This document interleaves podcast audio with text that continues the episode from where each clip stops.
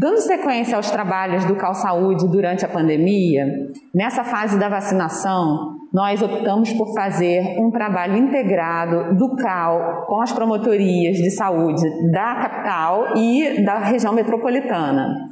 É, todo o trabalho integrado rende muitos frutos. A gente entende que quando é, vários promotores trabalham juntos, as ideias são melhores, né? E a forma de executar as ações pensadas é sempre melhor também. Então a gente resolveu, é, na semana passada, no meio da semana passada mais ou menos, fazer uma, uma série de inspeções por amostragem, é claro, porque os locais de vacinação, tanto na capital quanto na região metropolitana, são muitos.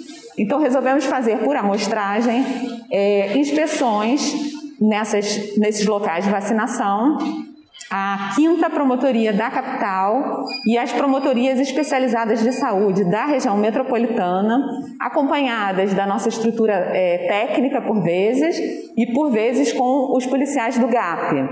E nos locais de, de vacinação, é, nós não chegamos a flagrar nenhuma situação irregular, nenhuma pessoa que não fosse dos grupos de, prioritários né, sendo vacinada indevidamente.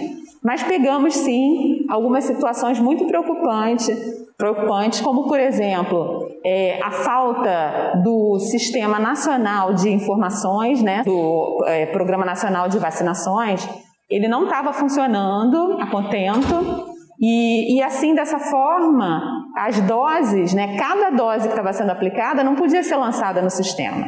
Então, a maioria dos municípios, inclusive o município do Rio, estava fazendo um controle manual dessas doses, né? O que não é nem um pouco indicado, porque é, agora a gente está numa etapa em que um, um extrato reduzido da população está sendo atendido, mas daqui a pouco a tendência é que isso seja expandido.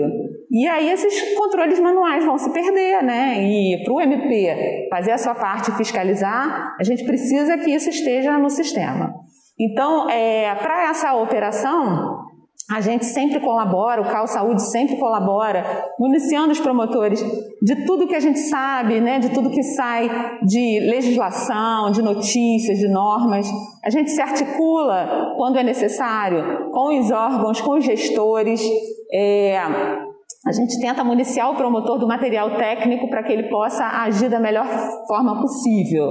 A gente também troca ideias, a gente é, dá sugestões né, de atuação e, e nessa linha, a partir do que foi constatado, todos em conjunto entenderam que era hora de recomendar a alguns gestores providências para corrigir esses erros.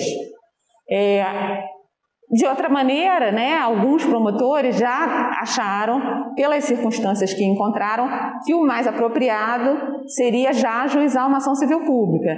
Foi o caso da capital. E essa ação é, civil pública foi ajuizada no sentido de é, pedir que, que o, o, ente público, né, o município, seja condenado a dar mais transparência a esse processo todo e também a corrigir diversas falhas que foram encontradas nesse processo. A partir daí, é, várias outras promotorias de outras regiões também começaram a expedir suas recomendações, e conforme a gente pode ver no próprio site do MP, no portal do MP, e também como tem sido repercutido pela imprensa, né, é, várias recomendações saíram e vários promotores estão fazendo também a fiscalização por amostragem nos seus locais, né, nos seus municípios. É, nós entendemos que isso é um trabalho muito importante, porque por mais que a gente saiba que o MP não é onipresente, a gente não tem como estar em todos os locais de vacinação, a gente indo por amostragem nos locais, a gente consegue ter uma boa ideia do que está acontecendo na realidade e chegar junto ali, né, para ver o que a população está enfrentando nesse processo tão importante que é a vacinação da população. Então, é, a gente faz o apelo para que a população denuncie eventuais irregularidades. É, nós temos vários canais para contato, né? A nossa ouvidoria, é, enfim, nós estamos com uma campanha muito legal nas redes sociais para que o cidadão, é, hoje em dia as redes sociais têm um alcance muito grande, então para que o cidadão possa verificar ali os canais de acesso para denunciar.